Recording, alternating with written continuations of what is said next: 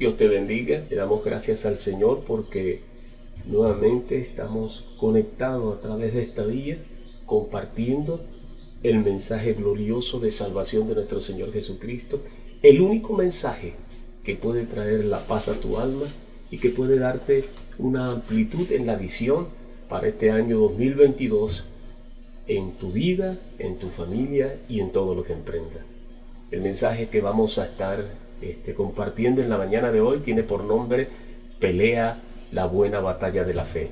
Y la referencia bíblica que vamos a tomar en cuenta se encuentra en el libro de Primera de Timoteo, capítulo 6, del 11 al 19. Dice la palabra de Dios, mas tú, oh hombre de Dios, huye de estas cosas y sigue la justicia, la piedad, la fe y el amor, la paciencia, la mansedumbre. Pelea la buena batalla de la fe echa mano de la vida eterna, a la cual asimismo fuiste llamado. Habiendo hecho la buena profesión delante de muchos testigos, te mando delante de Dios, que da testimonio a todas las cosas, y de Jesucristo, que dio testimonio de la buena profesión delante de Poncio Pilato, que guardes el mandamiento sin mácula ni reprensión hasta la aparición de nuestro Señor Jesucristo. A los ricos de este siglo mando que no sean altivos, ni pongan la esperanza en las riquezas, las cuales son inciertas, sino en el Dios vivo que nos da todas las cosas en abundancia para que las disfrutemos.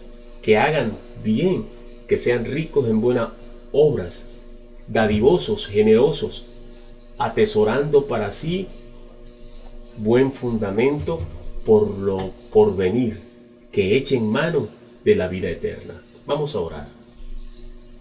Bendito Dios, te damos en esta mañana la gloria, la alabanza, porque solamente tú eres digno de gloria y de honra.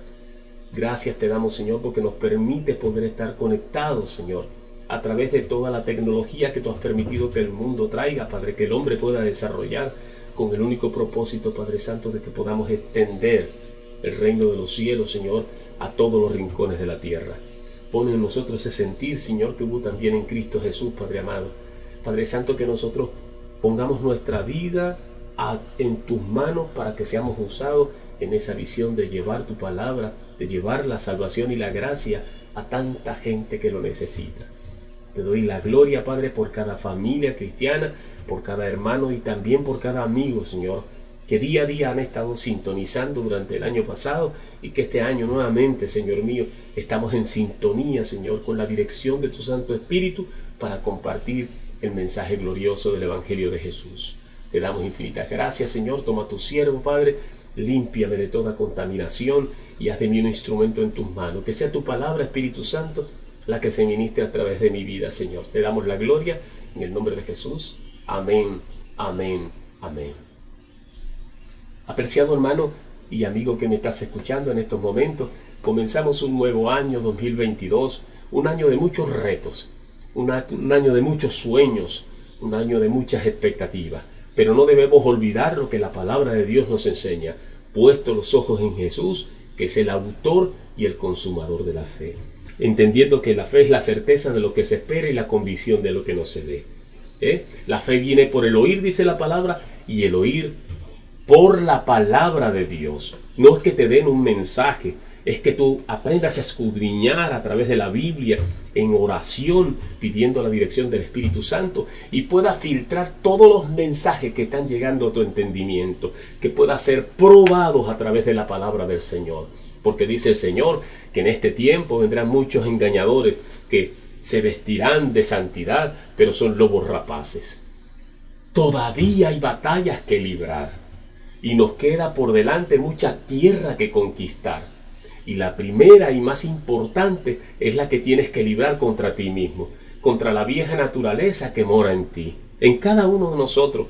Y no dejará de buscar la oportunidad de rebelarse contra el propósito de Dios en tu vida para hacerte perder la paz y deje de alcanzar los favores que Dios tiene para ti de manera sobreabundante para este año. En esta naturaleza están albergadas todas tus debilidades rebeliones y pecados, todos tus temores, todos tus miedos que fueron sometidos en las cárceles de tu alma a través solamente de la gracia de nuestro Señor Jesucristo.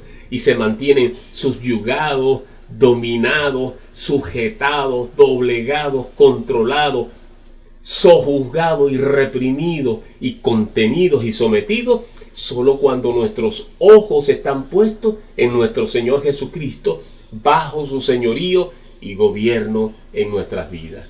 En el libro de Hebreos capítulo 12 versículos 2 y 3 dice la palabra del Señor, puesto los ojos en Jesús, que es el autor y el consumador de la fe, el cual por el gozo puesto delante de él sufrió la cruz, menospreciando el oprobio y se sentó a la diestra del trono de Dios Considerad a aquel que sufrió tal contradicción de pecado contra sí mismo para que vuestro ánimo no se canse hasta desmayar. Jesucristo es nuestro Señor porque Él nos creó, lo dice Colosenses capítulo 1 del 16 al 18.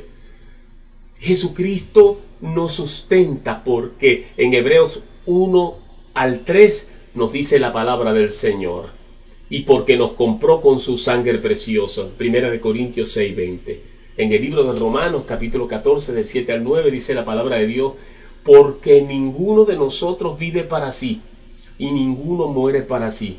Pues si vivimos para el Señor vivimos y si morimos para Él morimos. Así pues sea que vivamos o sea que muramos del Señor somos. Porque Cristo para esto murió y resucitó y volvió a vivir para ser Señor así de los muertos como de los vivos. Por último, apreciado amigo y hermano que nos estás escuchando, recuérdate siempre que hay un enemigo siempre acechando.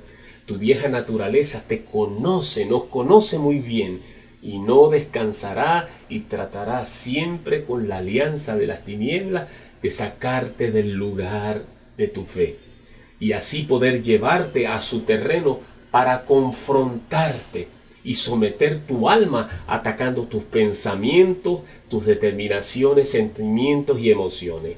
En el libro de Romanos capítulo 6 del 16 al 22 dice la palabra, ¿no sabéis que si os sometéis a alguien como esclavo para obedecerle, sois esclavo de aquel a quien obedecéis, sea del pecado para muerte o sea de la obediencia para justicia? Pero gracias a Dios que aunque erais esclavo del pecado, habéis obedecido de corazón aquella forma de doctrina a la cual fuisteis entregados y libertados del pecado. Vinisteis a ser siervo de la justicia. Hablo como humano por vuestra humana debilidad, que así como para iniquidad presentasteis vuestros miembros para servir a la inmundicia y a la iniquidad, así ahora para santificación presentad vuestros miembros para servir a la justicia. Porque cuando erais esclavos del pecado, erais libres acerca de la justicia. Pero, ¿qué fruto teníais de aquellas cosas de las cuales ahora os avergonzáis? Porque el fin de ellas es muerte. Mas ahora que habéis sido libertados del pecado y hechos siervos de Dios, tenéis por vuestro fruto la santificación y como fin la vida eterna. Que esta palabra forme en nuestro corazón un hábito y en nuestra mente una fe certera, una fe en Dios que lo que Él ha prometido, Él hará. Recuérdate, apreciado hermano y amigo que me escucha, que las armas de nuestras milicias no son carnales, sino poderosas en Dios para la destrucción de fortaleza, derribando argumento y toda altivez que se levante contra el conocimiento de Dios, y llevando cautivo todo pensamiento a la obediencia a Cristo, y estando pronto para castigar toda desobediencia cuando vuestra obediencia sea perfecta. La palabra de Dios dice que despojándonos de esa vieja naturaleza que nos acecha, nos renovamos en el espíritu de nuestra mente y nos vestimos del hombre de luz, de la palabra de Dios que es la que da fortaleza a nuestras vidas. Quiera Dios que esta palabra en este año que está por comenzar forme principios en tu vida y traiga fruto abundante para que puedas estar firme en este tiempo tan maravilloso que Dios nos ha permitido vivir. En el nombre de Jesús, le damos gracias a Dios porque sabemos que esta palabra ha cobrado vida. Y a ti, amigo que me estás escuchando, es importante que hagas un alto en tu vida y puedas discernir, pedirle al Espíritu Santo que te traiga, traiga luz a tu entendimiento y que pueda esta palabra formar parte de tu carácter y de tu vida. Pero para ello necesitas tomar una decisión que solo puedes tomar tú solamente. ¿Cuál es esta decisión? Pedirle a Dios que permita que el Señor Jesucristo pueda entrar a tu vida y reconocer a Jesús como tu único Señor y Salvador de tu vida. Y decirle, Señor Jesús, te abro mi corazón, entra a mi vida, te reconozco como mi Señor y Salvador y declaro que desde hoy en adelante tú reinarás en mi vida y que tú has hecho de mí una casa, un templo de tu Santo Espíritu. Pero esta decisión solo tú la puedes tomar. ¿Es sencillo? No, no es sencillo. ¿Sabes por qué? Porque hay naturalezas extrañas, la naturaleza contaminada producto del pecado no va a permitir que tú puedas ser lavado con la sangre del Señor Jesucristo. Pero es necesario, apreciado amigo que me escucha, que con valentía tú puedas venir en una actitud humillada delante del Señor y reconocer el tipo de vida que has llevado y pedirle al Señor que en su misericordia la sangre bendita del Cordero derramada en la cruz del Calvario pueda lavar tu vida. No importa la condición en la cual tú vienes, no importa las cosas que hiciste en tiempos atrás. El Señor lo que le importa es tu corazón. Un corazón contrito y humillado no desprecia al Señor. Él no vino para juzgarte por lo que has hecho.